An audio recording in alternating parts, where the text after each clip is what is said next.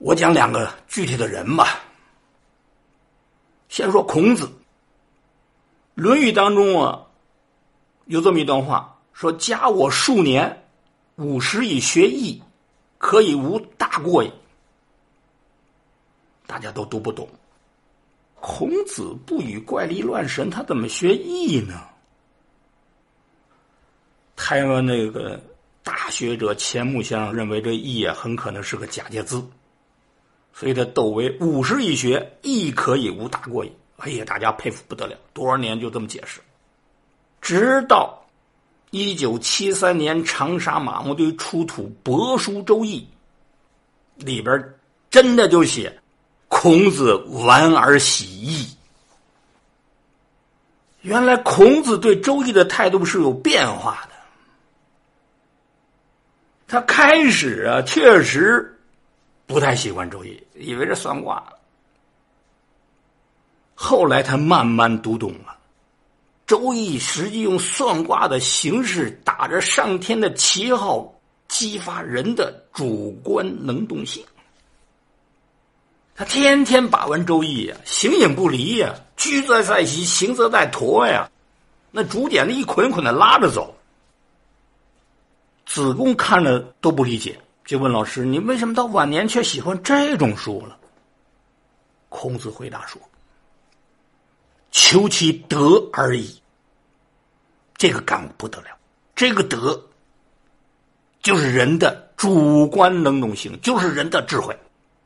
孔子说：“我喜欢周易和那个巫官史官不一样，他们用周易来预测未来，我不是。求其德，人的觉醒，人的发现，这在中国思想史上是不得了的事儿。因为在周易之前啊，一切都以天命观为主。”做什么事儿都得占卜天问天，周易中有变化了，注意到人的作用了，尤其是武王克商以后，对周易的解说更注重人的因素了，因为你武王克商，你地方政权推翻中央政府，你得给个说法啊，你得有理由啊。所以，包括《周易》在内的那个时期的解释，认为呢，皇天无亲，唯德是辅，都是天之子，皇天不偏袒谁，但只辅佐有德的、有智慧的、有修养的。什么意思？商纣无德，周武有德。其实这个在《周易》古经当中就就有这种表达，六十四卦实际每一卦都涉及到人的因素，就是在这个事件以后，把他这个因素人的因素放大了，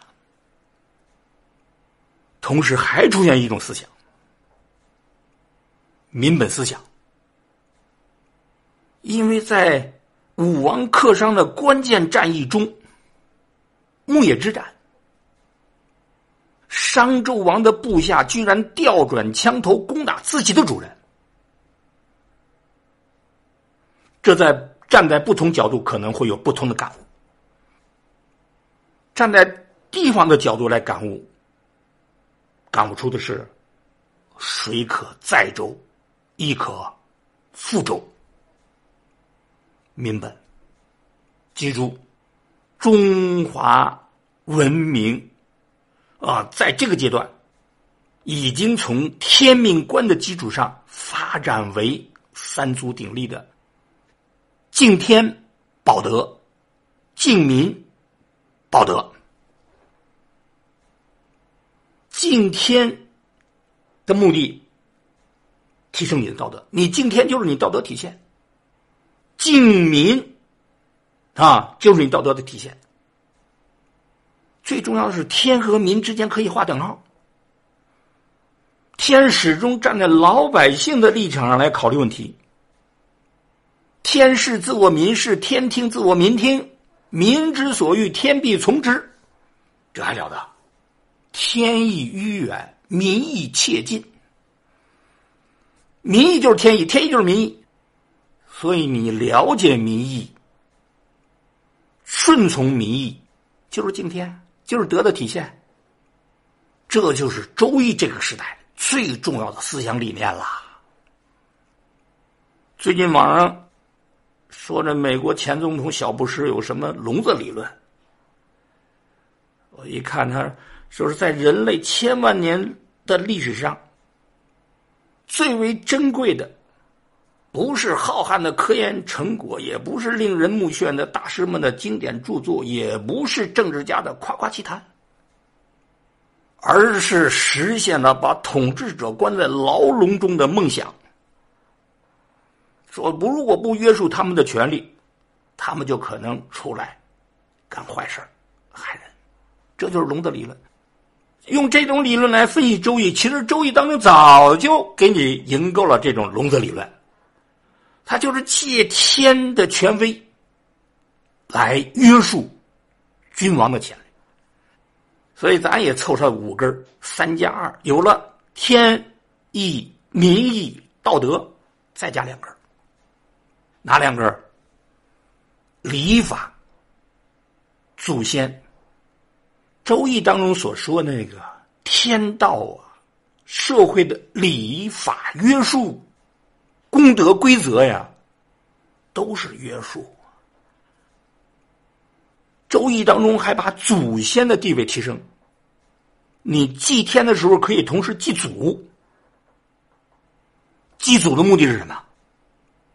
以往我们更多看到了它的消极因素。你学周易，你试着用阴阳辩证的方法来分析。这迷信的宗教的形式当中，包不包含着积极的因素？你祭祖要向祖先汇报工作呀，你要光宗耀祖啊。你做了不该做的事怎么让你的祖宗脸上增光啊？这也是约束。所以周易所建筑的笼子理论。五根栏杆，你还可以再增加。你先把这五个栏杆理解了，记住，你能读懂《周易》了。这就是天意、民意、道德、礼法、祖宗这五个约束力量当中，什么是最重要的？道德，人的因素。因为你敬天也好，敬民也好，遵守礼法、光宗耀祖，都由什么来决定？所以《周易》是借助天地的力量，激发你的主观能动性。孔子晚年，直到晚年，随着人生的积累啊，对人生的感悟啊，他终于读懂《周易》的潜台词。用一种宗教的形式、算卦的形式，实际激发你的正能量，告诉你你的未来你掌控。决定人生的是多种因素，有些可以掌控，有些不能掌控。不能掌控的，你只能面对；能够掌控的，啊，主观我们叫主观因素，叫内因，内因决定外因，这是了不得的事情。所以。传教士进入中国，把中国的典籍向外传播异界的时候，整个世界都震撼了。但是整个世界都在学习。我们现在对传统文化的这种反思、这种热潮，实际是带有被动性，是在外力的啊推动下带动起来的。